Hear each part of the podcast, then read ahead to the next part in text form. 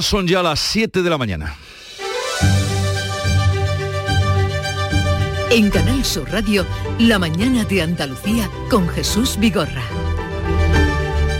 Buenos días queridos oyentes, es jueves 10 de febrero, dos millones de trabajadores en España, los más precarios, jóvenes y mujeres en su mayoría, pasan a ser mil euristas, como mínimo ganarán mil euros al mes. La ministra de Trabajo y los sindicatos han pactado una subida mensual de 35 euros al mes, lo aprobará el Consejo de Ministros el martes 22 de febrero, es lo previsible y entraría en vigor al día siguiente, pero con carácter retroactivo desde el 1 de enero. Yolanda Díaz lamenta que los empresarios no hayan firmado el acuerdo. La patronal sabe, como lo sé yo, que científicamente no solo es bueno para los trabajadores y las trabajadoras afectadas, es que es buena para la economía. Es que si un trabajador y una trabajadora tiene mil euros de mínimo eh, de renta, pues obviamente podrá consumir un poquito más. Y esto es ciencia, no es teología. Quien quiera podrá salir hoy a la calle a cara descubierta. Será un placer sentir de nuevo el aire en la cara y los niños verán por primera vez las caras de sus profesores. Curioso, cuando se quiten la mascarilla en los patios de los colegios, cosa que podría ocurrir mañana. Quien prefiera llevarla puesta, desde luego, es libre de hacerlo. Estaremos hoy pendientes de la ley de economía circular que se va a aprobar en el Parlamento de Andalucía sin el apoyo de Vox. Una ley que procurará acercar el consumo y la producción a, lo que está demandando Bruselas. Prácticas más verdes, más, más ecológicas, reciclable. Y seguirá coleando ese primer paso dado para legalizar 1.400 hectáreas de regadíos en el entorno de Doñana. La sorpresa la dio en en el pleno de ayer el PSOE porque su portavoz parlamentario, Mario Jiménez, primero dijo esto. Esto es un engaño masivo de un gobierno impresentable y frívolo que juega con los problemas de la gente. En el instrumento es un engaño, que debería haber sido un proyecto de ley del gobierno con todos los informes jurídicos y técnicos y en diálogo con todas las partes.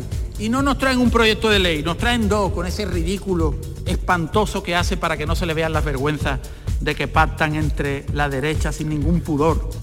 Pero después de esta crítica, su grupo se abstuvo en la votación. Solo votó en contra Unidas Podemos.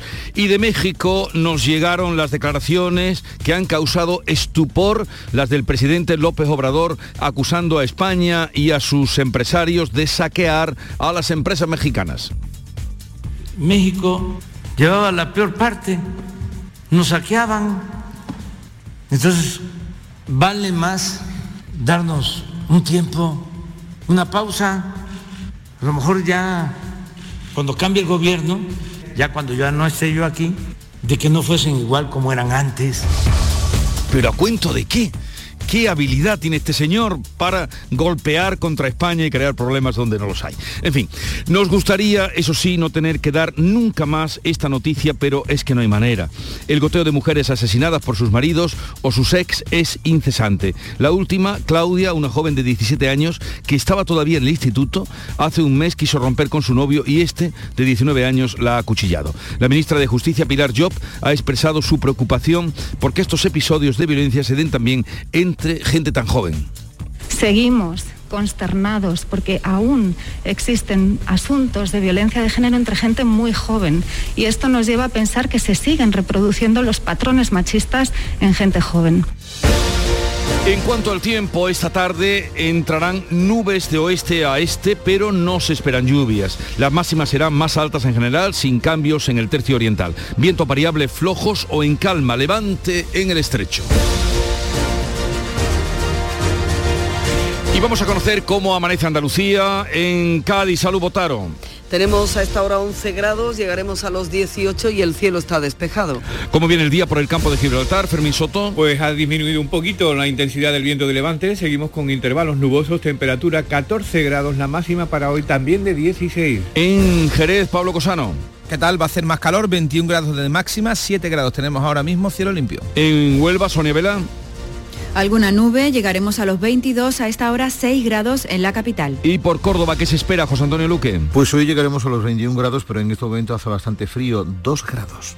En Sevilla, Pilar González. Tenemos el cielo despejado, 7 grados en la capital y vamos a alcanzar los 22. Eh, ¿Cómo amanece Málaga, Mati ¿Qué tal? Pues Málaga aparece, amanece con 10 grados, vamos a llegar hasta los 17, el cielo con algunas nubes. Y por Jaén, Alfonso Miranda. Por el momento sin nubes, 8 grados en la capital. En Granada, Laura Nieto. Tampoco hay nubes, tenemos hoy 3 grados, máxima prevista 21. ¿Y cómo será el día en Almería, María Jesús Recio? Con nubes, algunas en la costa, sol al mediodía, 11 grados, máxima 16.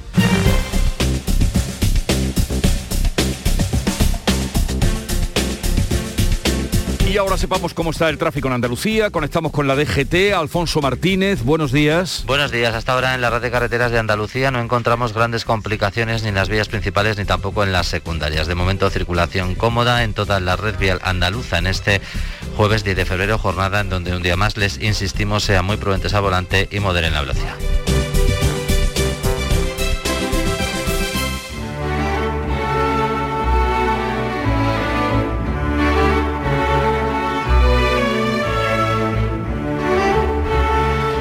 El salario mínimo interprofesional sube a 1.000 euros, como les hemos contado, con efecto retroactivo desde el 1 de enero y el tempranillo echa sus cuentas.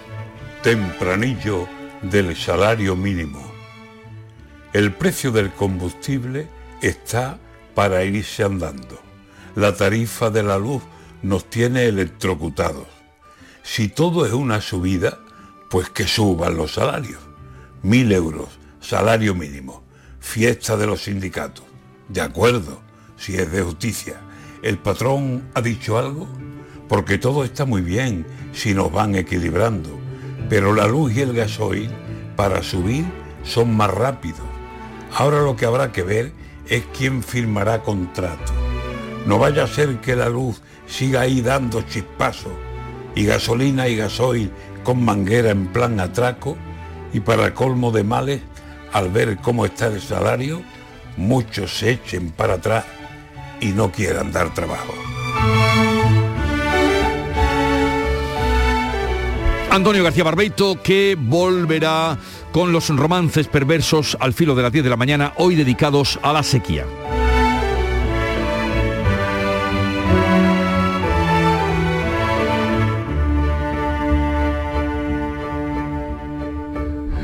Siete, siete minutos de la mañana.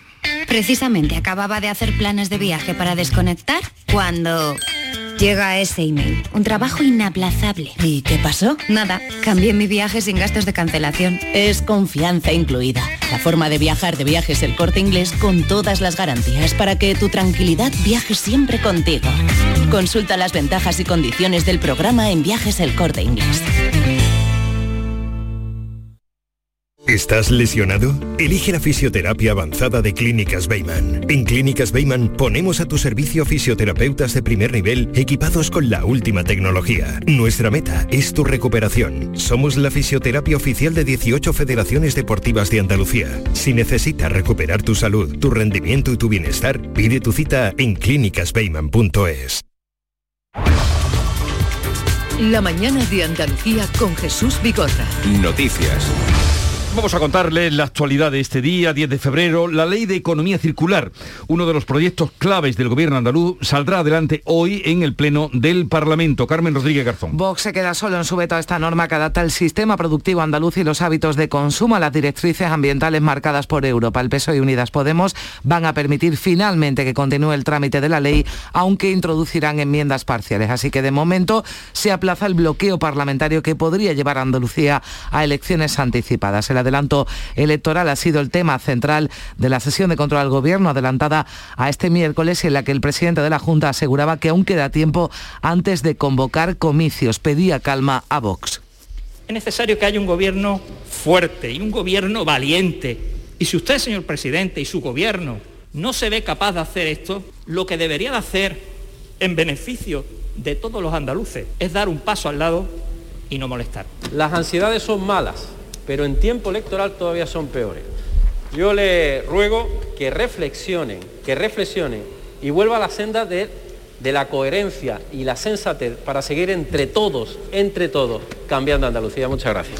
En esa sesión de control los socialistas han vuelto a denunciar la situación de la sanidad, insistiendo en despidos y dificultades para tener cita presencial con el médico de atención primaria. El presidente le recordaba que el Ministerio ha respaldado por carta la gestión de la sanidad andaluza. ¿Qué es lo que le da tanta risa, señor Moreno? ¿Que los andaluces vivan con miedo porque no pueden ver a su médico? ¿Qué le da tanta risa? ¿Que no sepamos los profesionales que ha despedido usted el 31 de enero? El Ministerio de Sanidad ha destinado a la Junta de Andalucía autoridad competente para liderar ese proyecto y coordinarlo a nivel europeo, para que Andalucía exporte sus buenas prácticas a Europa en atención primaria. ¿No se dan cuenta la absoluta incoherencia que están practicando? Se refería Moreno a una carta enviada el pasado noviembre por el Ministerio de Sanidad al consejero de Salud comunicándole la elección de Andalucía como autoridad competente para el proyecto Transferencias de Buenas Prácticas en Atención Primaria que está confinanciado por la Comisión Europea. El SAS es la autoridad competente española para en ese proyecto y aspira a coordinarlo a nivel europeo, una decisión que debe tomar Bruselas en las próximas semanas. Y otro asunto importante en la sesión de ayer, la reforma de los regadíos en el entorno de Doñana, que empieza ya a tramitarse en el Parlamento andaluz. Beatriz Galeano. La iniciativa del Partido Popular, Ciudadanos y Vox finalmente ha salido adelante con la abstención del PSOE, que ha mantenido hasta el último momento el interrogante sobre el sentido de su voto. Los socialistas defendían una posición complicada después de que la ministra de Transición Ecológica haya enviado una carta al presidente en contra de la regularización de los regadíos. Mario Jiménez aseguraba que es una mentira a los agricultores que el gobierno lanza a las puertas de unas elecciones. Esto es un engaño masivo de un gobierno impresentable y frívolo que juega con los problemas de la gente. En el instrumento es un engaño, que debería haber sido un proyecto de ley del gobierno con todos los informes jurídicos y técnicos y en diálogo con todas las partes. Y no nos traen un proyecto de ley, nos traen dos con ese ridículo espantoso que hace para que no se le vean las vergüenzas de que pactan entre la derecha sin ningún pudor.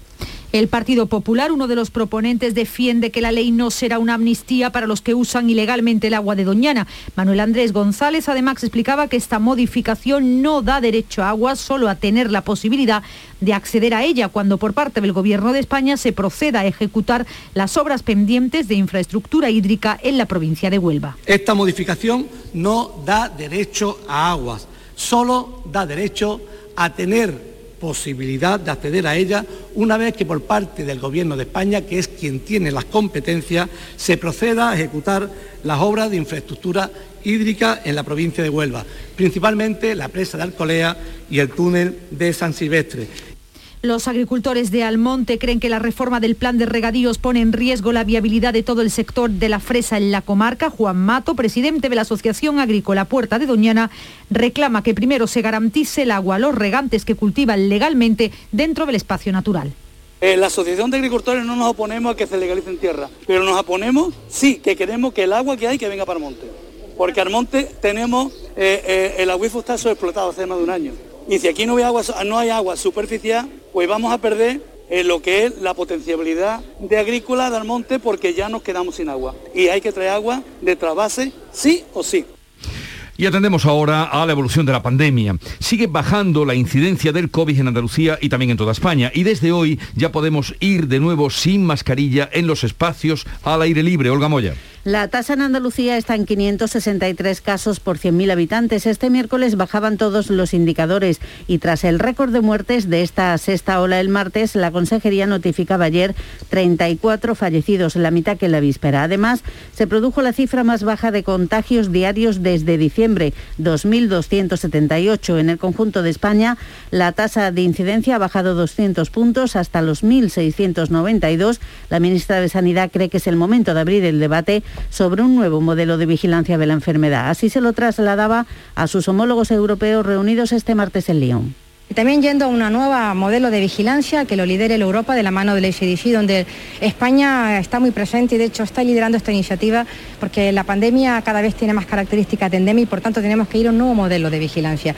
Sin embargo, el consejero de Salud, Jesús Aguirre, cree que es prematuro dar la pandemia por terminada.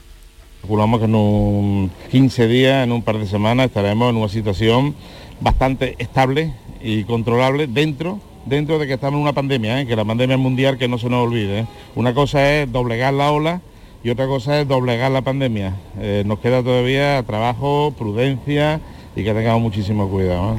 Hoy entra en vigor el decreto aprobado por el Gobierno que elimina la obligatoriedad de la mascarilla en exteriores y aunque la norma incluye a los patios de los colegios en Andalucía, los alumnos tendrán que esperar todavía a mañana viernes. La Comisión de la Junta para el Seguimiento de las Medidas COVID en las aulas toma hoy la decisión.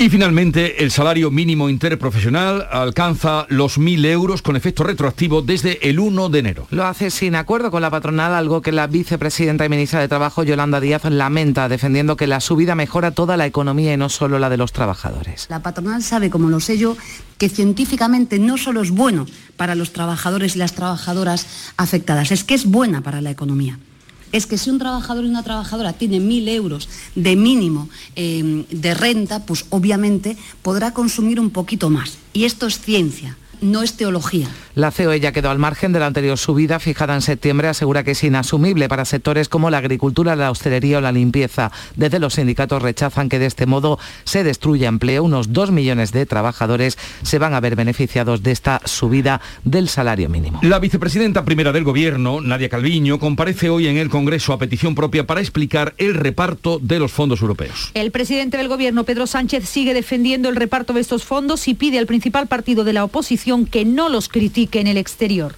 que no hable mal de España, sobre todo boicoteando unos fondos europeos que son la gran oportunidad para modernizar nuestro país. Boicotear y bloquear los fondos europeos es boicotear y también bloquear el futuro que España se merece. Lo decía al mismo tiempo que varios alcaldes del Partido Popular denunciaban en Bruselas ante dos comisarios europeos el maltrato que a su juicio sufren algunos ayuntamientos por el reparto de esos fondos europeos. Entre los andaluces han participado los alcaldes de Córdoba, Almería y Málaga. Francisco de la Torre, alcalde malagueño, ha pedido transparencia y lealtad entre todas las administraciones. Transmitir la necesidad que en España, donde los municipios son los más débiles de Europa, medidos en euros por habitante año que tenemos, eh, se un mayor esfuerzo todavía de colaboración entre los tres niveles de administración, nacional, regional y local. Y la campaña electoral en Castilla-León se cierra mañana. Y el PP ha vuelto a denunciar al presidente del Gobierno ante la Junta Electoral Central, un día después de que el Consejo de Ministros aprobara un plan de mil millones para la agroindustria. Pablo Casado ha tildado de auténtica vergüenza los, los anuncios, a su juicio, electoralistas que está realizando el Ejecutivo de Sánchez en plena campaña de estas elecciones. Lo que pasó ayer anunciando un supuesto PERTE agrícola, eso que se ha anunciado es una auténtica vergüenza. Y nosotros vamos a recurrir a la Junta Electoral para que Sánchez deje de utilizar el dinero de los españoles para comprar votos para el PSOE.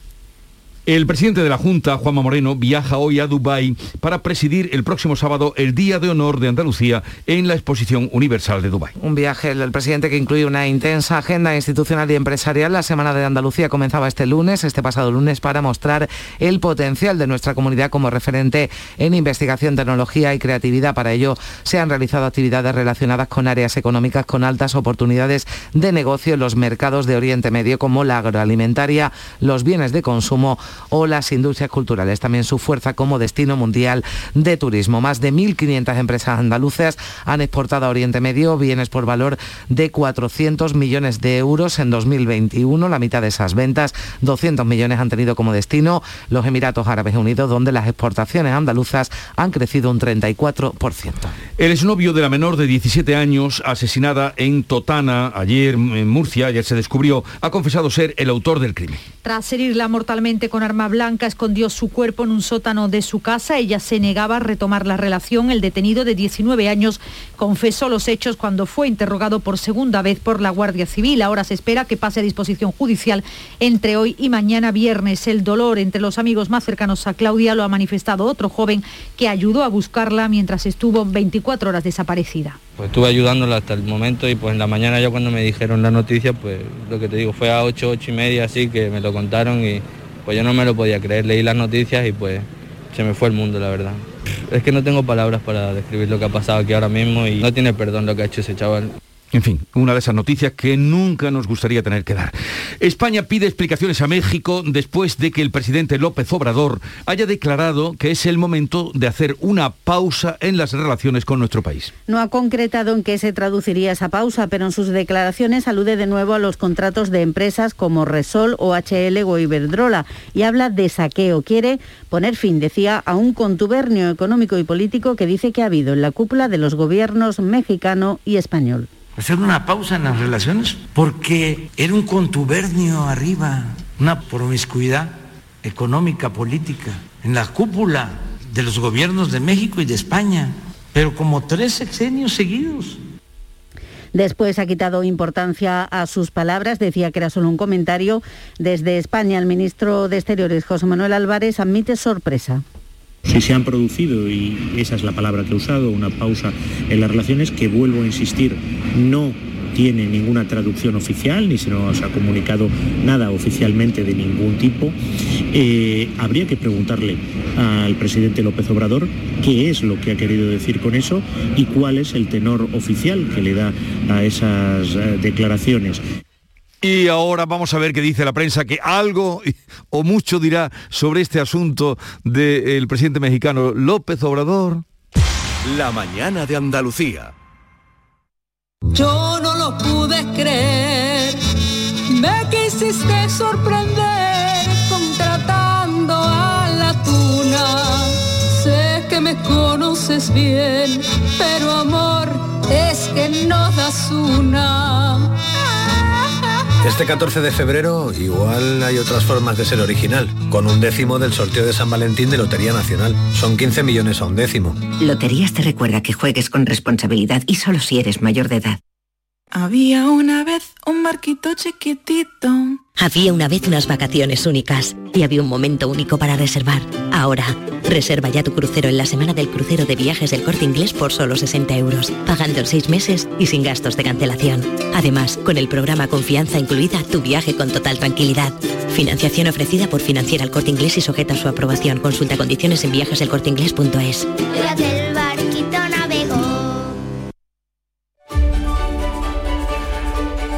Conozcamos ya lo más destacado de la prensa. Paco Reyero, buenos días.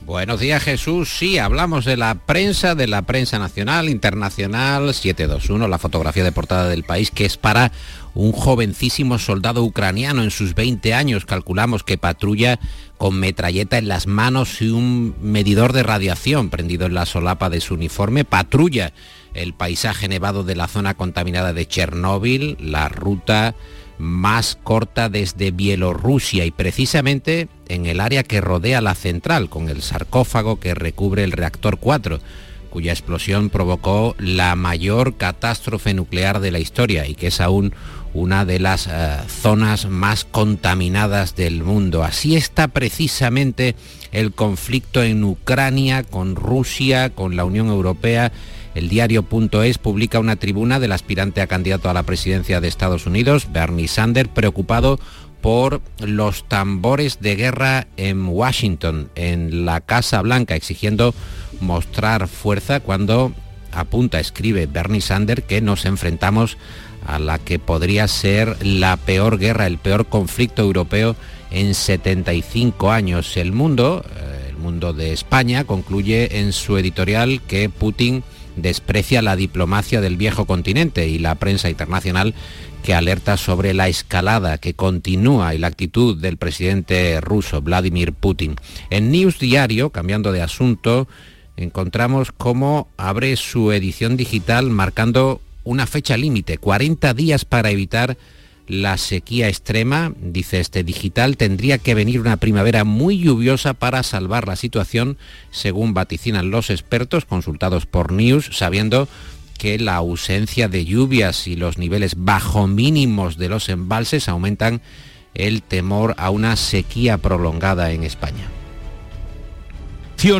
Como no, y comentarios a la subida del salario mínimo a mil euros sube el salario mínimo a mil euros y encontramos lecturas críticas, por ejemplo, en la portada de ABC, salario mínimo sin diálogo y por decreto, y en la portada de El Mundo, foto de Yolanda Díaz con eh, los líderes sindicales de UGT y de comisiones obreras. Díaz impone una subida express del SMI sin los que pagan, es decir, sin contar con los empresarios. Eh, la vanguardia que abre su edición con una nueva disputa en el gobierno de coalición por la reforma fiscal. Unidas Podemos reclama un cambio más ambicioso en los impuestos que está enojando, está enfadando a la ministra de Hacienda que quiere ralentizar ese ritmo de incremento impositivo. Hay un juego político también, hay discrepancias que abren una nueva, una nueva brecha, un nuevo frente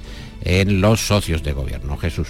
Y el presidente mexicano López Obrador, que vuelve, eh, dice poner una pausa en las relaciones con España y vuelve a remeter contra nuestro país. Sí, estoy consultando la, prensa mexicana, el Excelsior, el Universal, que es muy leída en el control y la dirección técnica de este programa. Víctor Manuel eh, Portilla lo, lo, lee frecuentemente, ha ayudado por Carlos Menor, pero sorprendentemente en el Universal, no sé si es que no se toma muy en serio lo que dice AMLO, lo que dice López Obrador, pero abren con la muerte de Arturo el Rudo, un icónico narrador de la lucha libre eh, mexicana. Ya sabes que allí hay mucho interés en la lucha libre y parece que AMLO no, le tienen demasiada estima. Lo cierto es que el país en España sí abre con ese asunto. No queremos que nos roben, afirma el presidente de México. Exteriores, el ministro Álvarez, ha mostrado su sorpresa y más que su sorpresa podemos decir que su desdén y en el confidencial hablan de el conflicto fantasma ¿Por qué España, se pregunta en el confidencial, es el saco de boxeo favorito de López Obrador? Tú ya sabes, Jesús, lo que dice López Obrador cuando está a mitad de un discurso, de un parlamento, y no tiene más que decir, eh, utiliza un latiguillo, una frase de recurso que es me canso ganso. Pues me canso, me canso. Y cuando va por la mitad del discurso ya no tiene mucho más que decir, eh, hace una pausa y dice me canso ganso. Eso le hace gracia a la gente y él retoma un poco con algo de, fuerza este tipo de demandas que que no se sostienen realmente. En, el país, portada, Bruselas que desarticula la ofensiva del PP por los fondos europeos. La comisión, dicen en el diario de Prisa, que responde a los populares sin dejar resquicio a sus denuncias ni Casado ni sus alcaldes logran ser recibidos por los responsables del plan europeo. Y sobre las inminentes algo, cuéntanos sobre las inminentes elecciones de Castilla y León. Sí, porque ya está también eh, la inminente información deportiva esperando a la puerta. En el país, Tudanca y Gea que acorralan a Mañueco por depender de Vox. Mañueco que trata de restar presión a su jefe en esta lectura que venimos haciendo sobre cómo pueden influir las elecciones en el PP y en las sucesivas elecciones, por ejemplo las nuestras, las andaluzas. Encontramos esta declaración de Mañueco en el confidencial. Aquí el que se la juega soy yo, no Pablo Casado. Y en el diario.es escriben el reportaje cómo adelantar elecciones sobrado de la vida para acabar luego de los nervios, que tiene ecos de película de Almodóvar. Lo dejamos ahí, eh, Nuria, pero no te vayas. Nuria Gaciño, buenos días. Muy buenos días.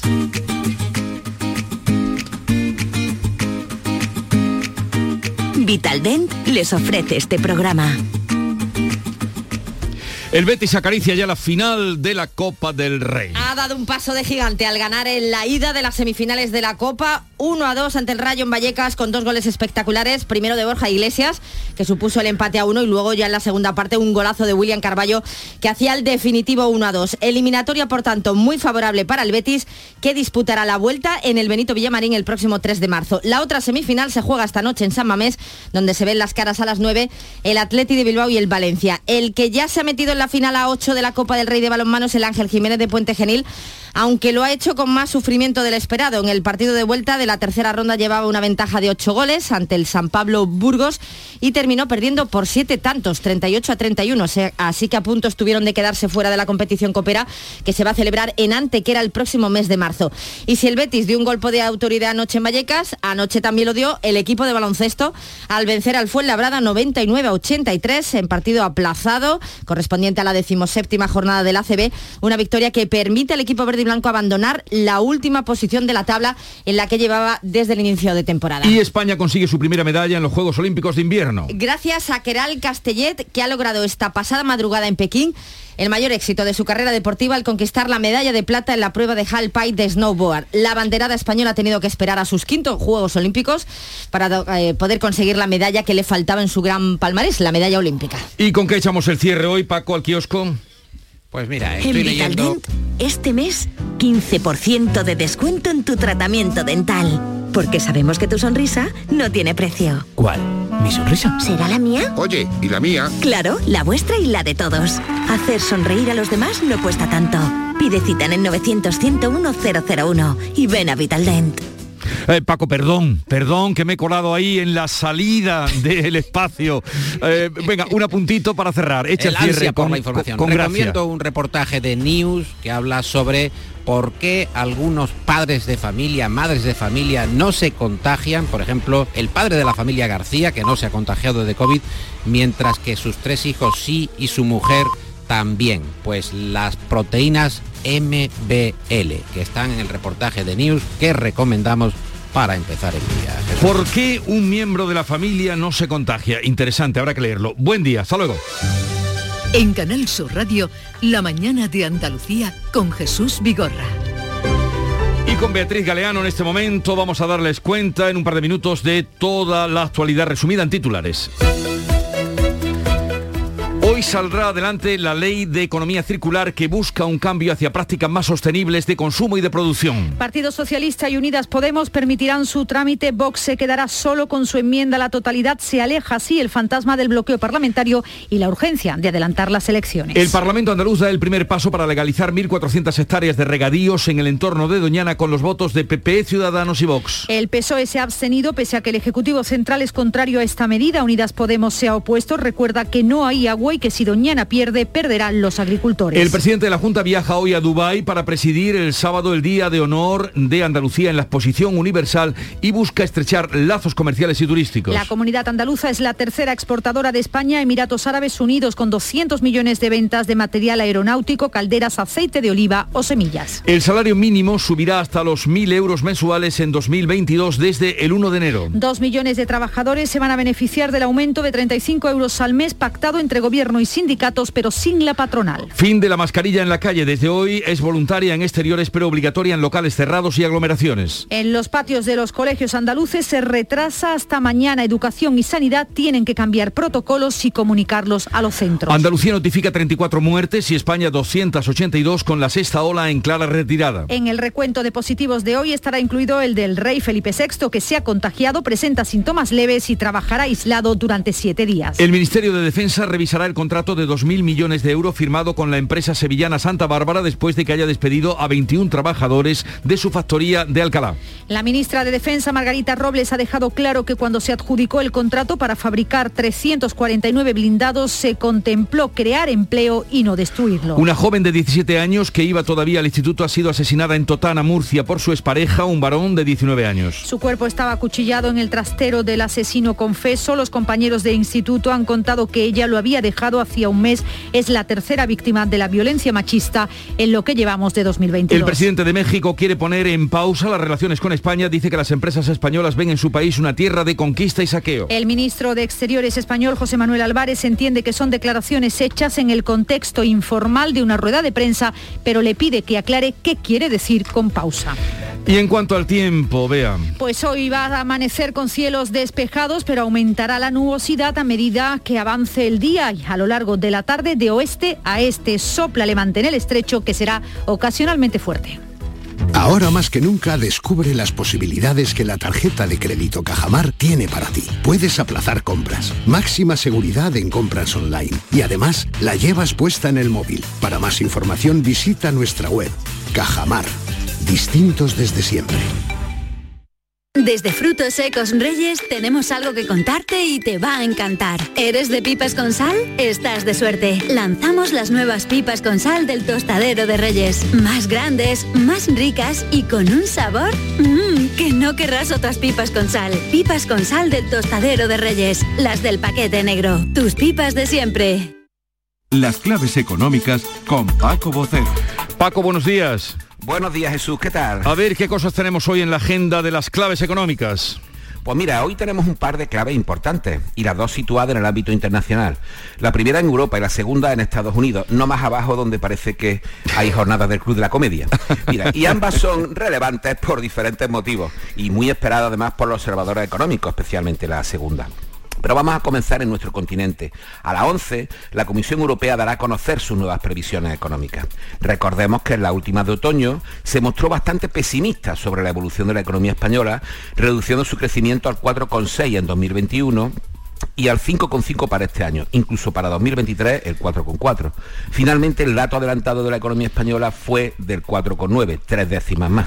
¿Y hay alguna pista de cómo pueden ser esas nuevas previsiones ya para este año o para el que viene, Paco? Pues no mucha. Lo que sí sabemos es que tanto para este año como para el que viene, en esas previsiones de otoño la Comisión apostaba por un crecimiento de la economía española claramente por encima de la media europea.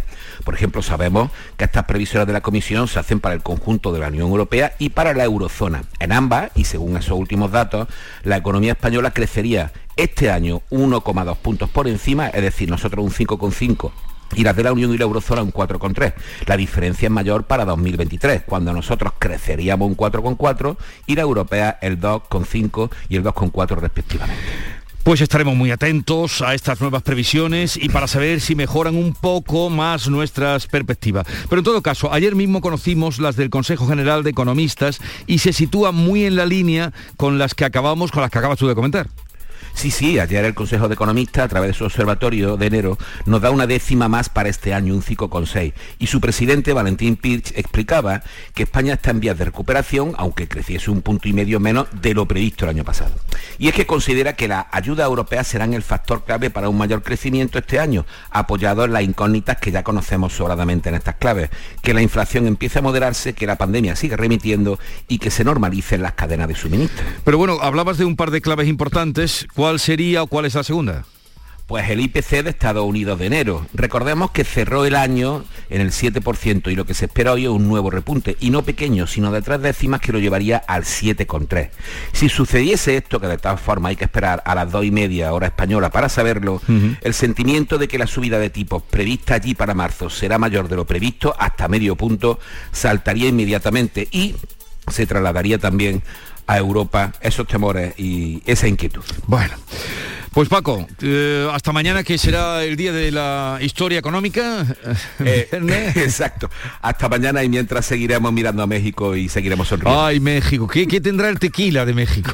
¿O qué, des- ¿Qué, qué tendrá, qué tendrá el tequila y, y- y incluso hasta la ayahuasca? Sí, me- De verdad. Pues hay que tomarse las cosas con humor, con Sí, humor no, siempre. no, no hay, no hay otra manera, no hay otra manera porque... Bueno, Paco, que tengas un bonito día. Chao, adiós. Igualmente, chao, hasta mañana. En Canal Sur Radio, por tu salud, responde siempre a tus dudas. Hoy hablamos de la uveitis. Es una inflamación y enrojecimiento ocular que llega a ser discapacitante. Es necesario abordar esta enfermedad desde la oftalmología, pero también desde otras especialidades médicas. Con la colaboración de profesionales de la consulta multidisciplinar del Hospital Virgen de las Nieves, hoy resolvemos todas tus dudas y preguntas en directo. Envíanos tus consultas desde ya en una nota de voz al 616-135-135. 616-135-135. Por tu salud. De lunes a viernes, desde las 6 de la tarde, con Enrique Jesús Moreno. Súmate a Canal Sur Radio, la radio de Andalucía. Vamos a contarles otras noticias de Andalucía. El Servicio de Vigilancia Aduanera ha denunciado el hostigamiento sufrido por una de sus patrulleras cerca de Gibraltar por parte de una embarcación de la Royal Navy cuando trataban de auxiliar a un velero, Fermín Soto. El incidente ocurría en aguas jurisdiccionales españolas al este de Gibraltar cuando una patrullera del SVA, Servicio de Vigilancia Aduanera, pasaba junto a un velero que tenía problemas mecánicos y precisaban ser remolcados. En ese momento una embarcación de la Royal Navy se interpuso entre la patrullera y el velero, llegando a colisionar intencionadamente eh, con la embarcación. Los funcionarios de vigilancia aduanera se encuentran en buen estado. Desde la agencia tributaria eh, se ha informado del caso al Ministerio de Exteriores para que tome las medidas que considere oportunas. La Mesa del Agua de Almería apoya las manifestaciones convocadas en Murcia y Madrid este mes de febrero para pedir que llegue agua del Tajo en lo que califican falta de rigor en la planificación hidrológica. María Jesús Recio. Desde Almería han decidido dar su apoyo incuestionable, indican y decidido a esas manifestaciones convocadas el 16 de febrero en Murcia y el 20 de febrero en Madrid por el Círculo del Agua. Piden al Ministerio de Transición Energética una mejor planificación hidrológica del Tajo. Aseguran que adolece de rigor técnico y se decide en instancias políticas. Quieren no perder una gota de agua. El año pasado recibieron del trasvase Negratina Almanzora 23,5 hectómetros, solo de los 27,5 autorizados. Aplauden el esfuerzo que se realiza para avanzar en el uso de agua desalada, pero los que hoy están en su elevado precio piden pagar 0,30 el metro cúbico.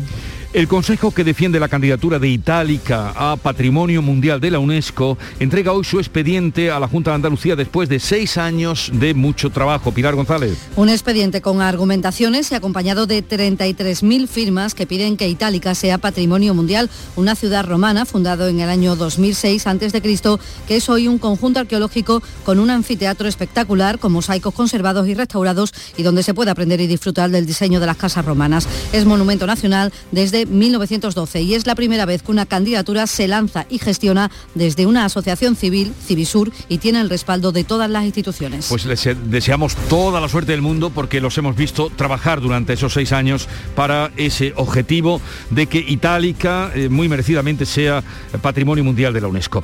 Y nuestro compañero, el periodista Tito Ortiz, será el próximo cronista oficial de Granada. La propuesta parte de los grupos municipales de PSOE, PP y ha contado con el apoyo de la Federación de Cofradías, la Federación de Caseteros y, como no, de esta casa también de Canal Sur, Laura Nieto. Tito Ortiz es un enamorado de las tradiciones, gran conocedor del flamenco, de la Semana Santa y el Corpus y de la tauromaquia. Durante 30 años ha estado vinculado a Canal Sur y ha sido también el primer director de este centro territorial de la Radio Televisión Andaluza. Así recibía la noticia. Creo que la propuesta ha partido de un grupo de compañeros, que es lo que más me satisface, compañeros periodistas, que en, absoluto secreto hasta el día de hoy se han mantenido así y, y es algo que me alegra y me reconforta muchísimo. Y luego que los grupos políticos te, te elijan sin ningún problema por unanimidad, la verdad es que mm, es una satisfacción enorme. El Pleno tendrá que refrendar el nombramiento del nuevo cronista que sucede al fallecido Tico Medina. Enhorabuena a nuestro compañero oh, Tito Ortiz y a ti también, Laura, por la parte que te toca. Muchas gracias, gracias a todos y a todas. En Cádiz, Pablo Juliá es eh, nuevo académico de la Real Academia de Bellas Artes de Cádiz. ¿A lo votaron? Pues ha sido en un acto en la propia académica, academia Pablo Juliá que reivindica la fotografía como arte y como creatividad y decía esto anoche en ese acto. Yo soy fotógrafo. Yo, los, fotógrafos, los fotógrafos nunca nos hemos definido como artistas, pero somos creadores. ¿Por qué no puede estar una obra fotográfica en los museos, que ya está considerado así en todos los sitios. Sin embargo, en España estamos en un déficit importante. Eso reivindica, fue director del Centro Andaluz de la Mm. Fotografía y autor de la famosa foto de la tortilla. Recordará Jesús que en Sí. su día dio imagen fundacional al nuevo PSOE de los 70. de la que no podrá zafarse, pero ha hecho mm, excelente fotografía. Me alegro mucho de que tenga este reconocimiento. Y en Jerez arranca hoy la pasarela flamenca Tío Pepe con diseñadoras de toda España. Varios días de desfiles y de actividades. Pablo Cosano, cuéntanos. Pues sí, desde hoy hasta el 13 de febrero Jerez va a coger la decimoquinta edición de esta pasarela flamenca Tío Pepe que tiene previsto atraer a más de 14.000 visitantes y que se presenta como un punto de inflexión para el castigado sector de la moda flamenca que acarrea dos años de parón. En el encuentro se van a dar cita las últimas tendencias del sector y los proyectos de innovación y sostenibilidad con los que trabajan las diseñadoras más destacadas del momento que se han tenido que reinventar literalmente en estos años de pandemia. Además, en el seno del certamen se van a entregar los premios Alma Flamenca que han recaído en la bailaora Angelita Gómez, el ganadero y rejoneador Álvaro Domequi y la duquesa de Alba a título póstumo por ser ejemplos de implicación y pasión por el flamenco. Cayetano Martínez de va a recoger esta tarde la distinción de su madre, la duquesa de Alba. El primer desfile será esta tarde a las 6.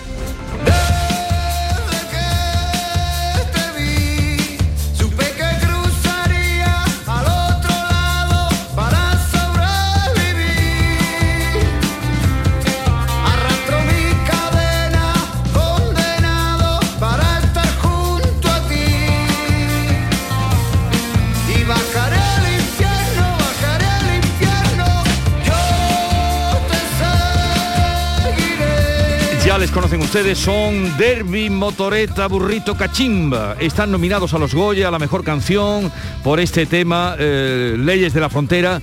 Y hoy van a estar con nosotros en la última parte del programa, antes los misterios con Javier Pérez Campos.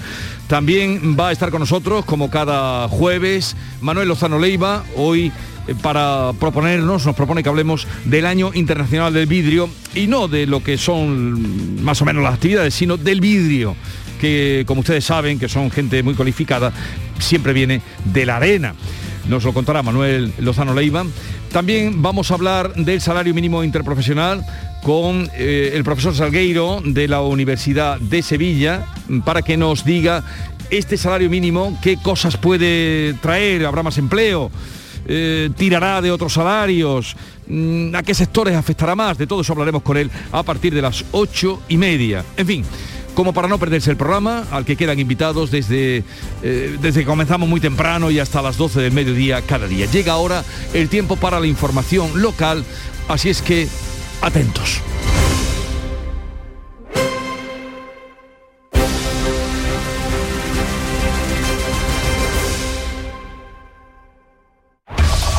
En la mañana de Andalucía de Canal Sur Radio, las noticias de Sevilla. Con Pilar González. Hola, buenos días. La Junta va a sacar a licitación el proyecto de la línea 2 del Metro de Sevilla el próximo año. El Gobierno Central va a revisar el contrato con Santa Bárbara después del despido de 21 trabajadores en Alcalá y el Comité de la Candidatura de Itálica Patrimonio Mundial entrega hoy su expediente al Gobierno andaluz. Además, el Betty llegará al partido de vuelta de la semifinal de la Copa del Rey el 3 de marzo tras ganar por 1 a 2 al Rayo Vallecano. Hoy tenemos cielo despejado, tendiendo a nuboso a partir de la tarde, viento variable flojo con predominio de la componente este. La máxima prevista es 22 grados en Écija, Lebrija, Morón y Sevilla, donde hasta ahora tenemos 7 grados. En la carretera hay retenciones en la entrada a la ciudad por la A49 de 4 kilómetros, uno y medio por la A92, uno por la autovía de Utrera y otro por la de Coria, también uno en el Centenario sentido Huelva. En el interior de la ciudad el tráfico es intenso en la entrada por el Alamillo, Patrocinio, Avenida Juan Pablo II y Ronda Urbana Norte en ambos sentidos. En Canal Sur Radio, las noticias de Sevilla.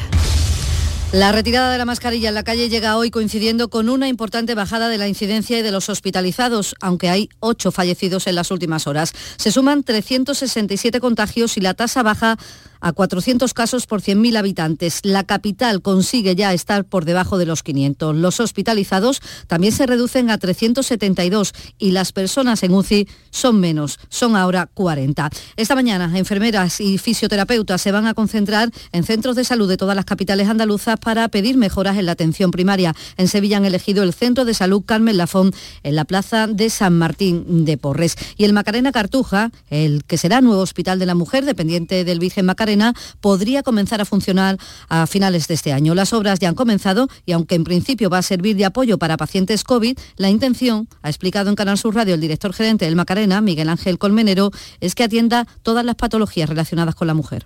Ir dotada con cinco quirófanos, con un equipamiento, con última tecnología, con un PETA, resonancia magnética, gamma cámara, eh, que nos va a permitir todas las intervenciones quirúrgicas de la mujer, que las tenemos cuantificar, realizarlas allí eh, oncológica y no oncológica. Un hospital similar al que ya funciona en el Virgen del Rocío. Y precisamente esta mañana el consejero de Salud, Jesús Aguirre, va a inaugurar la nueva pasarela de conexión entre el Hospital de la Mujer y el Hospital de Traumatología del Virgen del Rocío. Una pasarela que va a evitar traslados en ambulancia de algunos pacientes y facilitará y mucho el trabajo de los profesionales. 7 y 47. ¿Te está afectando la subida de la luz? Claro que sí. Por eso en Insolac Renovables instalamos paneles fotovoltaicos de autoconsumo con los que podrás generar tu propia electricidad. Y ahora, con la subvención del 40% de la Agencia Andaluza de la Energía, lo tienes mucho más fácil. Entra en insolacrenovables.com e infórmate de las ventajas que tiene el autoconsumo. Insolac, expertos en energías renovables desde 2005. Hay muchos psicólogos, pero muy pocos valorados entre los tres mejores de España en los Doctoralia AdWords y Francisco Hidalgo del Centro Avanza es uno de ellos. Nuevo centro especializado en psicología para niños y adolescentes en Sevilla Este, con tu primera visita gratuita. Déficit de atención, hiperactividad,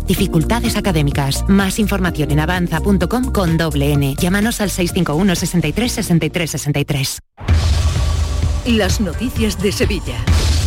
Canal Sur Radio. El Ministerio de Defensa va a revisar el contrato con Santa Bárbara después de que haya despedido a 21 trabajadores de su factoría de Alcalá de Guadaira. La ministra Margarita Robles considera inaceptable que la empresa despida a su personal porque para la firma del contrato para la fabricación de 349 vehículos blindados para el Ejército de Tierra, con un presupuesto de 2.000 millones de euros, el Gobierno tuvo en cuenta el compromiso de la empresa con el empleo. Se tuvo en cuenta fundamentalmente la creación y el mantenimiento de puestos de trabajo. Entonces es algo que está fallando en esa relación bilateral. Eh, vamos a hablarlo con la empresa, que ya se le ha hecho llegar.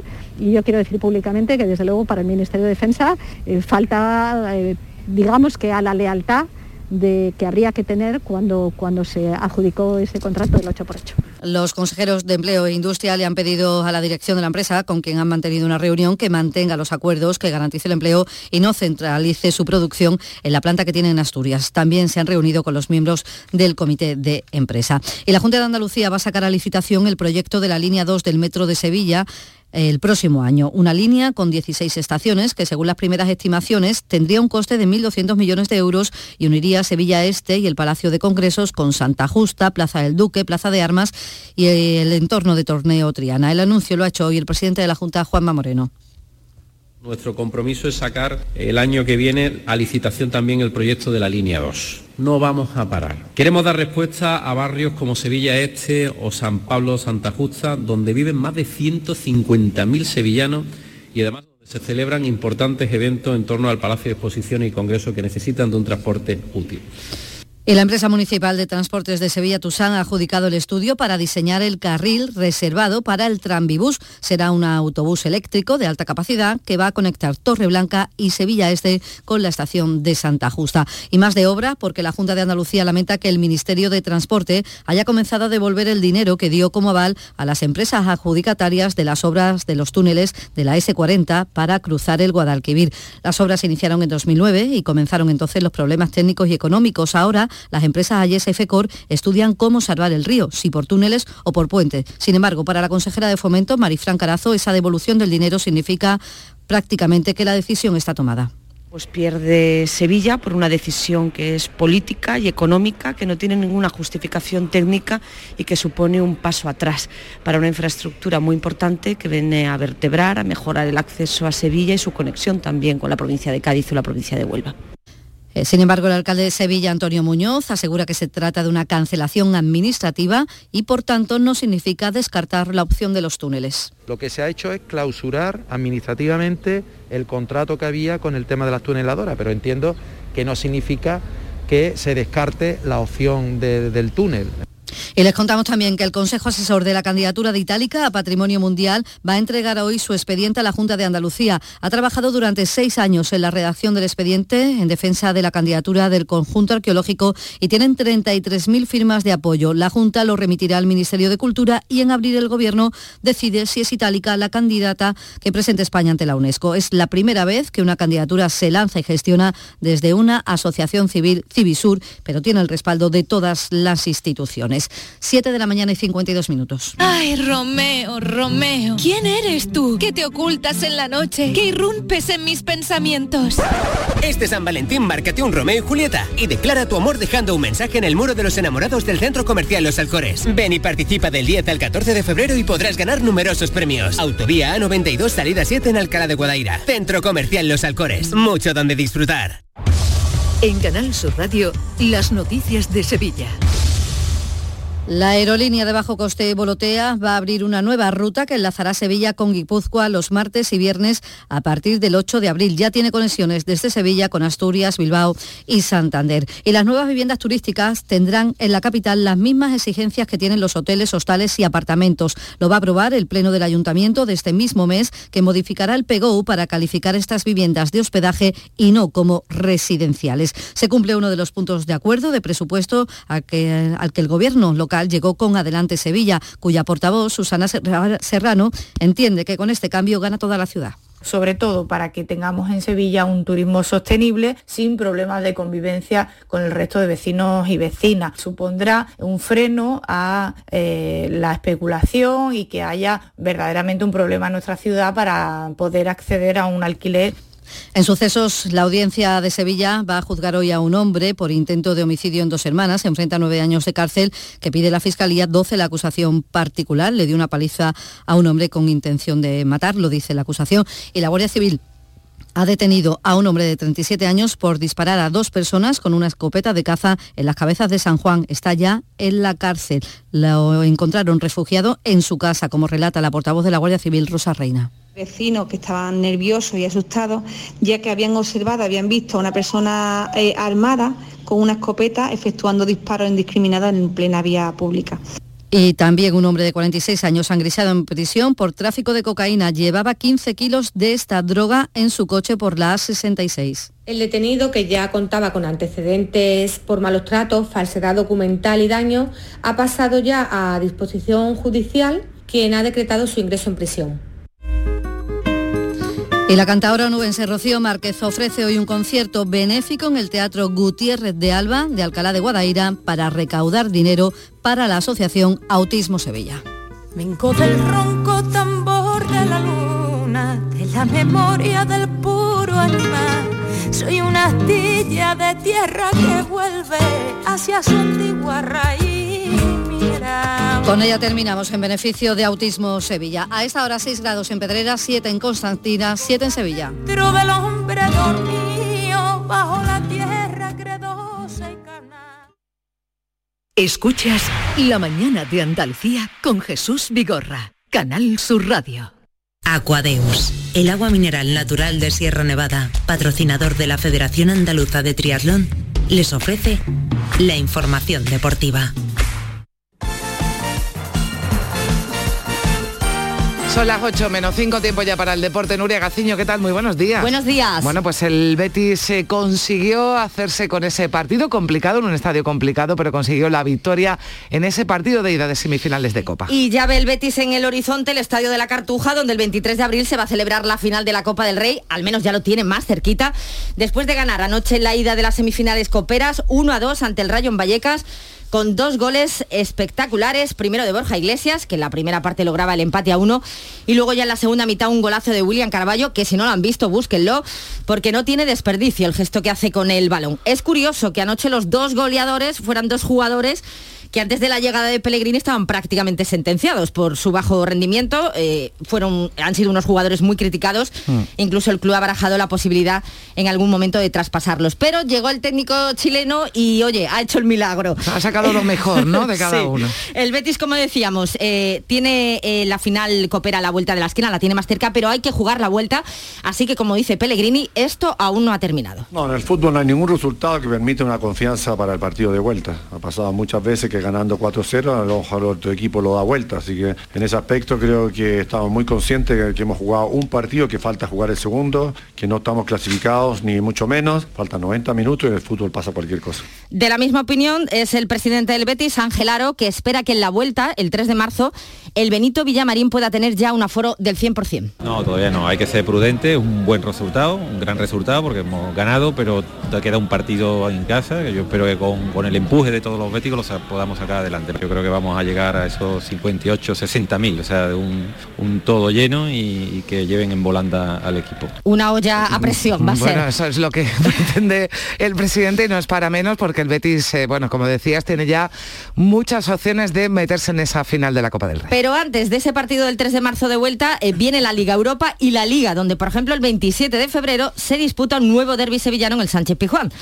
Después del episodio del palo en copa, el consejero de Educación y Deporte Javier Embroda hace un llamamiento a la calma. Hago una llamada a la sensatez, porque no están representando solamente un club, están representando una ciudad y están representando Andalucía. Así que tienen una gran responsabilidad. Así que yo lo que hago es un llamamiento al deporte, a que disfruten de una gran fiesta del fútbol, como es el derby, porque un derby Betis Sevilla es una gran fiesta del fútbol. Y un llamamiento también a los dirigentes para que colaboren lógicamente profesionales en las redes sociales, etcétera, etcétera, para que transmitan calma. Bueno, pues eh, pide calma Imbroda y también pedía que espera además que para ese derby ya en los próximos partidos se pueda alcanzar ese 100% de aforo, que está ya parece que al caer de momento se ha subido al 85%, Nuria. Y este fin de semana pendientes de una nueva jornada de liga, de hecho la abre mañana el Sevilla enfrentándose al Elche y el Cádiz eh, tendrá que medirse al Celta de Vigo en su casa el próximo sábado. Las peñas eh, cadistas pues han hecho un llamamiento para que la gente vaya vestida de de negro, para poder pues de algún modo protestar por los arbitrajes que está sufriendo. Pues anda que se va a notar, del amarillo al negro, en fin.